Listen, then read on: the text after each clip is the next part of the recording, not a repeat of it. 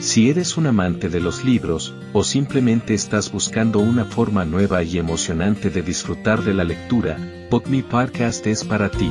Así que siéntate, relájate y prepárate para adentrarte en el maravilloso mundo de la literatura a través de tus oídos.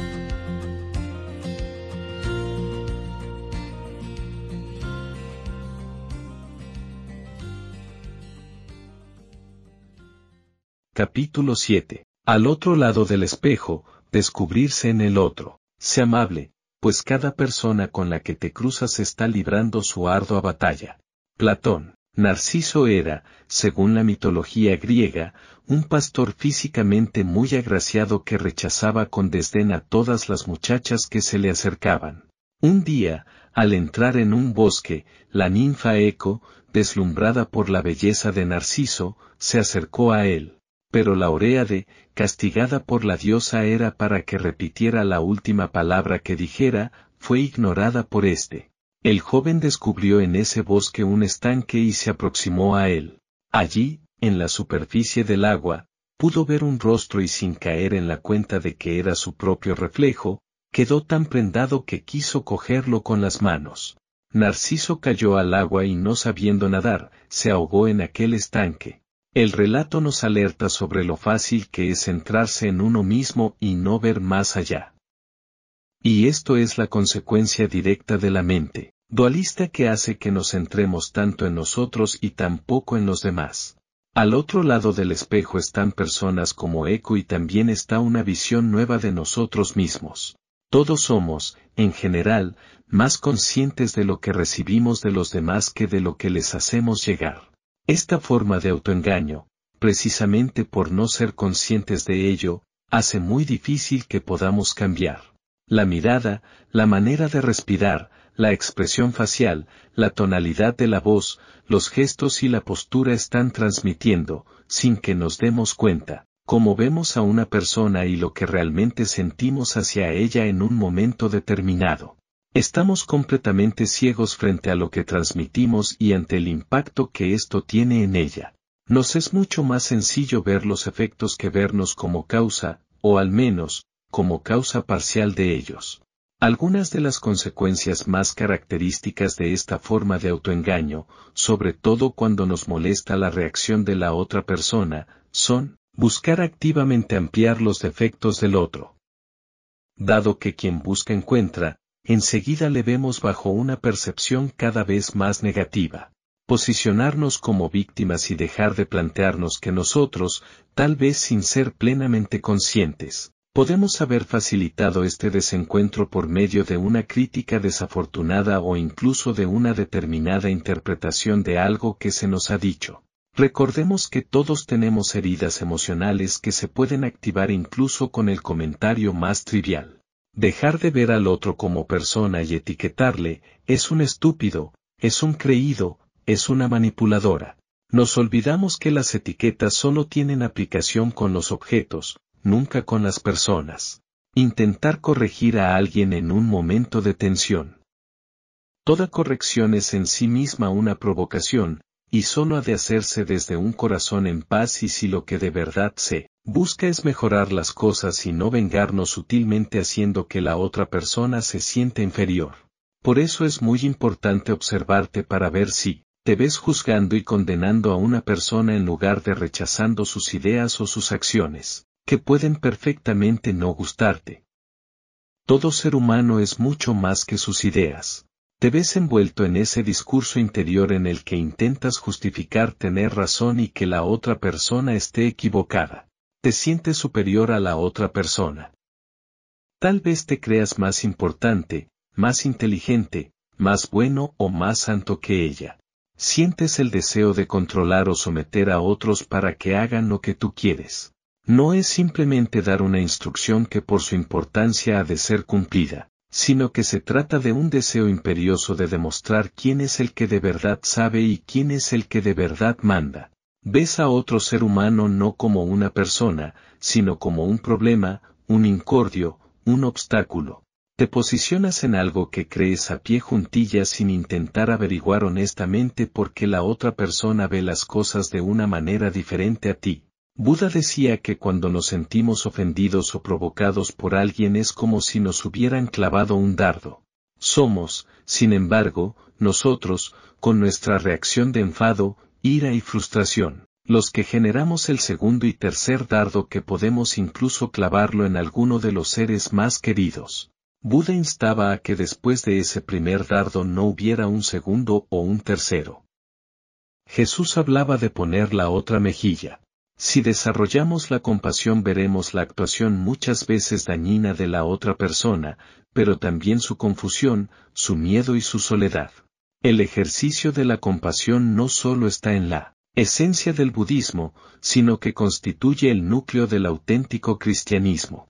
El amar a tus enemigos, que repitió incesantemente Jesús nos resulta a veces irritante e imposible de seguir porque muchos no somos capaces de ver la increíble belleza y sabiduría que encierran estas palabras. En ellas radica la clave para vivir en un mundo en paz. Recordemos que de lo que se trata no es de juzgarnos por haber valorado y criticado a otros, sino de tomar conciencia de ello. El simple, caer en la cuenta, es lo que resuelve y transforma, por eso es tan importante que mantengamos abierto el corazón cuando tengamos ganas de cerrarlo, cortando de esta manera la conexión con otro ser humano. Ya he dicho que la empatía es la capacidad de entender el mundo desde la perspectiva del otro, y para trabajarla hay varias cosas que nos pueden ayudar. Saber quién es el otro. El otro es una persona que como tú quieres sufrir menos y ser más feliz. El otro no es un objeto, sino un ser humano exactamente lo mismo que tú. Verte en el otro, verte en sus dudas, en sus preocupaciones, en sus luchas internas, en sus frustraciones y también en sus anhelos. Interesarte y aproximarte a él. Observarle, preguntarle y escucharle. Comprenderle. Facilitar que se sienta acogido. Ayudarle a salir adelante. Buscar el encuentro tiene, como sabemos, múltiples repercusiones fisiológicas. No en vano el ser humano es un ser de encuentro.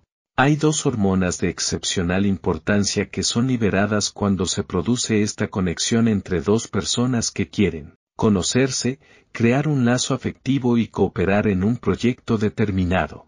Estas son la oxitocina y la vasopresina, que son liberadas desde los núcleos supraóptico y paraventricular del hipotálamo. Los efectos beneficiosos de la oxitocina en el organismo son los siguientes. Reduce la inflamación y favorece la reparación de los tejidos, por ejemplo, después de haber sufrido una quemadura. Protege contra la sepsis, las infecciones que están ya en la sangre. Favorece la reparación de las heridas. Durante el desarrollo es clave en la maduración de un órgano llamado timo, que juega un importantísimo papel en la respuesta inmune. Protege al corazón. Favorece la creación de lazos emocionales. Tiene un efecto bloqueador sobre el núcleo central de la amígdala el cual es el desencadenante de la reacción de miedo y también de la activación del sistema nervioso simpático, responsable de proteger al organismo ante una amenaza. La vasopresina se parece mucho a la oxitocina, difiriendo solo en dos de los nueve aminoácidos que la componen. Esta hormona a veces ejerce los mismos efectos que la oxitocina y a veces los opuestos. Cuando la oxitocina está presente, la vasopresina tiene un efecto inhibidor sobre el núcleo central de la amígdala, reduciendo la sensación de amenaza y favoreciendo el encuentro y la cooperación. Cuando la oxitocina no está presente, la vasopresina puede favorecer una reacción muy potente frente a la amenaza, provocando náuseas y síncopes por activación del núcleo dorsal del vago. Esta es una reacción del cerebro reptiliano ante ciertas amenazas. Si bien en los reptiles es una respuesta útil porque produce bradicardia, hipotensión y reducción de la temperatura del cuerpo, en nosotros puede llegar a tener consecuencias muy graves. Pasamos gran parte de la vida intentando cambiar a los demás para que sean como creemos que deben de ser. Nos molestan las personas que no se ajustan a lo que esperamos de ellas. Nos irrita quien discute algo que para nosotros está meridianamente claro. Nos sublevan quienes no nos tratan con la deferencia que merecemos y, por eso, La reacción de incomodidad y desagrado es tan rápida que automáticamente cortamos la comunicación con ellos. Lo notamos nosotros y por supuesto lo notan ellos. No hace falta decir ni una palabra. Todos tenemos dos tipos de neuronas, las espejo y las en uso, también llamadas de bonecónomo, que son capaces de captarlo, aunque no hayamos ni tan siquiera abierto la boca. La tensión se nota. Se nota la tirantez del padre con el hijo y de éste con su padre. Se percibe entre el jefe y su empleado y entre el proveedor de un servicio y su cliente. ¿De verdad creemos que con esta tensión en el ambiente el conflicto no va a aumentar? Como no se va a intensificar si cada uno nos consideramos en posesión de la verdad y todos estamos dispuestos, por cualquier medio, a forzar al otro a que lo entienda. Ninguna de las dos partes podría haber reaccionado de una manera distinta porque su mente condicionada le hace a cada una percibir la misma situación de una forma radicalmente diferente. El padre ve a su hijo como un desobediente. El hijo ve a su padre como un tirano. El jefe ve al empleado como un incompetente, el empleado ve a su jefe como un incoherente, el proveedor de servicios ve a su cliente como un quisquilloso, el cliente ve al proveedor como un manipulador.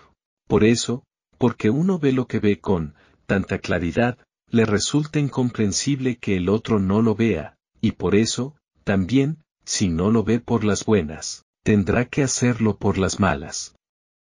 No es de extrañar que aparezca de manera tan rápida la violencia mental, la verbal e incluso la física. Da la impresión de que estamos ante un problema sin solución. Sin embargo, creo que sí hay una opción mucho mejor. Si cada uno de nosotros estamos tan condicionados por el pasado, con todo lo que hemos vivido en él, que ante determinados estímulos no podemos reaccionar de una manera diferente a cómo lo hacemos, ¿Cómo salir de esta ratonera, de esta trampa mental? Un día empezó a llover en el campo con gran intensidad. El río que separaba la tierra plana de un montículo empezaba a crecer. Pronto solo los animales que se subieran a aquella loma podrían evitar perecer bajo las aguas. Un conejo se acercó al río dispuesto a cruzarlo antes de que fuera tarde, y en su camino se encontró con un escorpión. Amigo conejo, por favor, déjame que me suba a tu espalda y que cruce contigo el río. Si me quedo aquí me ahogaré, pero si me llevas al otro lado y subo al montículo me salvaré. Eres un escorpión y si te subo a mi espalda me picarás y yo moriré, le respondió sin dar crédito a lo que oía. Pero como te voy a picar, entonces nos ahogaríamos los dos. ¿No te das cuenta de que tu preocupación no tiene ningún sentido? El conejo reflexionó durante unos instantes y concluyó que, efectivamente, y en tales circunstancias, su inquietud no tenía lógica.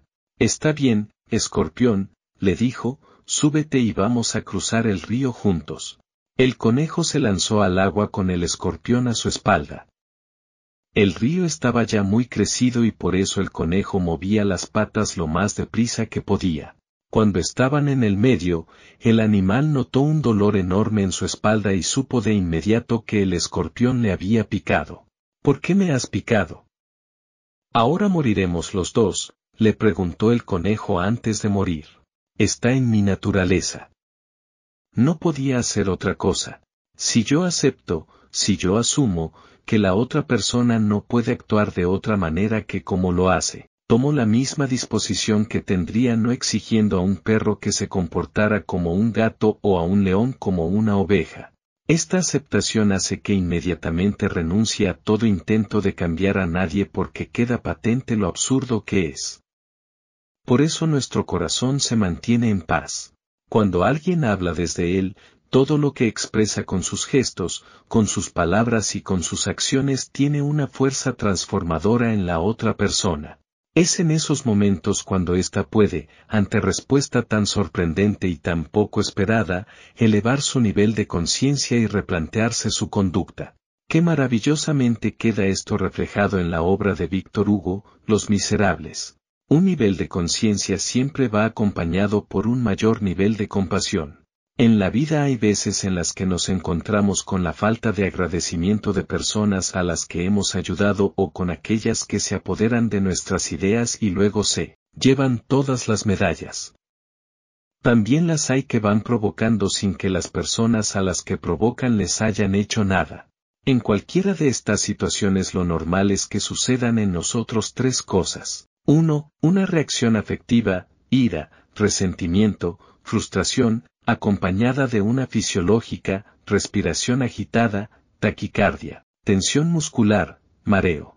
2. Un rechazo inmediato hacia ese tipo de personas y que puede expresarse mental o verbalmente, o incluso en algunos casos físicamente. 3. Un impulso por cambiar a esa o esas personas con la intención de hacerlas entender por las buenas o por las malas que no pueden ser como son. Esto que parece tan lógico y natural solo es así en apariencia. De hecho, basta la propia experiencia para darse cuenta de los efectos de ello. El cuerpo se deteriora. Nosotros sufrimos. La violencia puede escalar rápidamente. Nos llevamos la ira a casa y lo pagamos con los seres más queridos. Pensamos que el mundo es un desastre y que así no se puede vivir. La otra persona no solo no cambia, sino que, además y sorprendentemente, es ella la que se siente atacada por nosotros. Todos llevamos a cuestas un enorme condicionamiento mental y no somos conscientes de ello. Hay gente que ha sufrido mucho a lo largo de su vida y ese dolor lo han convertido en agresividad. No hablo como es lógico ni de justificar dicha agresividad ni de no defenderse frente a ella. Hablo de asumir que con el nivel de conciencia que esa persona tiene no puede comportarse de otra manera. Esto es una invitación a que no reaccionemos desde un corazón en guerra, sino desde un corazón en paz. Si lo hacemos así, los resultados pueden cambiar de forma llamativa. El cuerpo no se deteriora.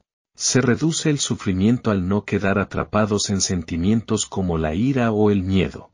La violencia es más difícil que escale porque respondemos a la otra persona de una forma que le resulta sorprendente e inesperada. Esto puede que rompa su patrón mental de agresividad. No llevamos a casa la ira y, por consiguiente, no extendemos la magnitud del conflicto. Nos damos cuenta de que no hay nada más importante en este mundo que contribuir a elevar el nivel de conciencia con el que vivimos la otra persona puede tal vez replantearse su actuación. De alguna manera sería como si a un incendio le quitáramos el oxígeno que lo mantiene activo. Al cabo de un tiempo el fuego perdería intensidad y acabaría por extinguirse.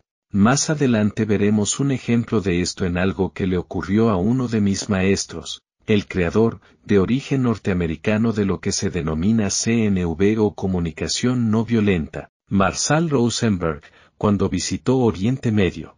La gran paradoja es que, aunque lo que más anhelemos los humanos sea la acogida, el amparo, el cobijo, la cercanía, por ser entre otras cosas el encuentro lo que sana las heridas emocionales más hondas, con nuestra conducta muchas veces fomentamos lo contrario.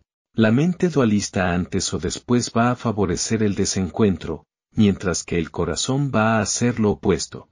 Cuando la oscuridad se encuentra con la luz, aquella empieza a desvanecerse. La belleza que sucede ni se puede prever ni se puede entender desde la mente dualista porque, sencillamente, la supera. Lo que emerge de esta voluntad auténtica de encuentro es algo nuevo que produce sorpresa, asombro y admiración. Todos los seres humanos, conscientes como somos de la vulnerabilidad, de la fragilidad y de la sensación de estar a la intemperie, Generamos barreras entre nosotros y entre los demás y también barreras entre nosotros y la vida. Como nos vemos defectuosos nos escondemos, y por eso nos sentimos tan fácilmente provocados y amenazados. Estamos sensibilizados a vivirlo todo como una potencial amenaza. No es raro que algunos individuos, cuando entran en un sitio por primera vez o se encuentran con personas a las que previamente no conocían, estén a la defensiva, lo cual se aprecia especialmente en su rostro y en su postura.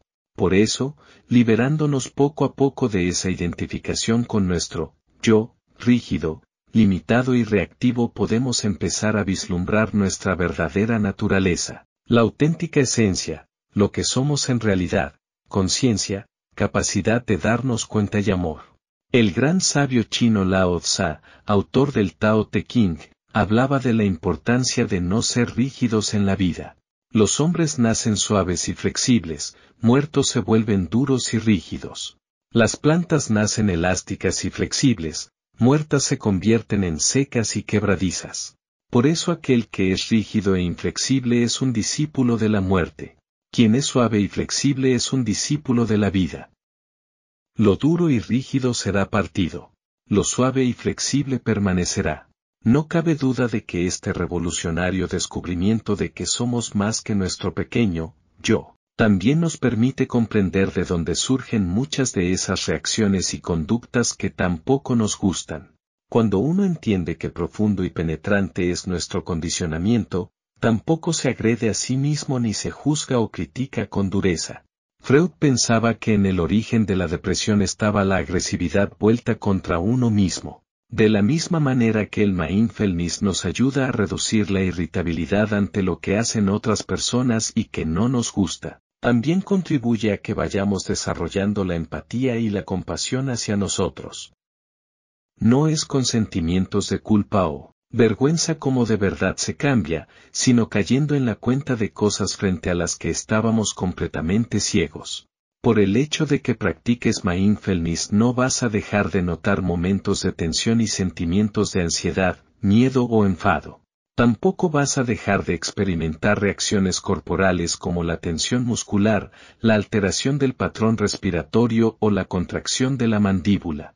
Lo que su práctica te va a permitir es dar un paso atrás y, percibiendo la existencia de todos estos elementos, evitar que quedes atrapados en ellos. Y al cabo de cierto tiempo empezarán a sucederte varias cosas, una menor agitación y una mayor serenidad. Apreciación en la otra persona de elementos que antes no veías, soledad, tristeza, hundimiento. Aparición de una fuerza nueva que es la compasión y que hace que lo que de verdad más te importe no sea cuánto afecto te muestra esa persona, sino cuánto la puedes mostrar tú. La otra persona puede empezar a notar un cambio en sus propios sentimientos. Aunque seguís siendo dos personas distintas, algo está ocurriendo para que ya no os veáis tan distantes. Es precisamente una práctica en el mindfulness llamada Mete la que nos entrena en el desarrollo de la compasión hacia todos los seres humanos. Esta favorece que algo transformador suceda con aquello que hemos vivido como provocaciones, ofensas o traiciones por parte de otras personas y que ha dado lugar a lo largo de los años a la formación de esas cadenas y corazas emocionales que nos aprisionan al pasado. Cuando alguien trabaja la meditación de la compasión está manifestando en su interior la intención de que otros seres humanos sufran menos y sean más felices. Lo que ocurre es que para lograrlo las mentes dualistas suelen guiarnos por caminos que nos llevan con frecuencia a conseguir justo lo contrario. Muchas personas acaban pensando que esta es su única opción de vida cuando para. Nada es así. De todas maneras, y como ya he insistido en varias ocasiones, esto es algo que nadie nos puede enseñar, sino tan solo ayudarnos a descubrir. Gracias por acompañarnos en este viaje literario a través de tus oídos, y nos vemos en el próximo episodio de BookMe.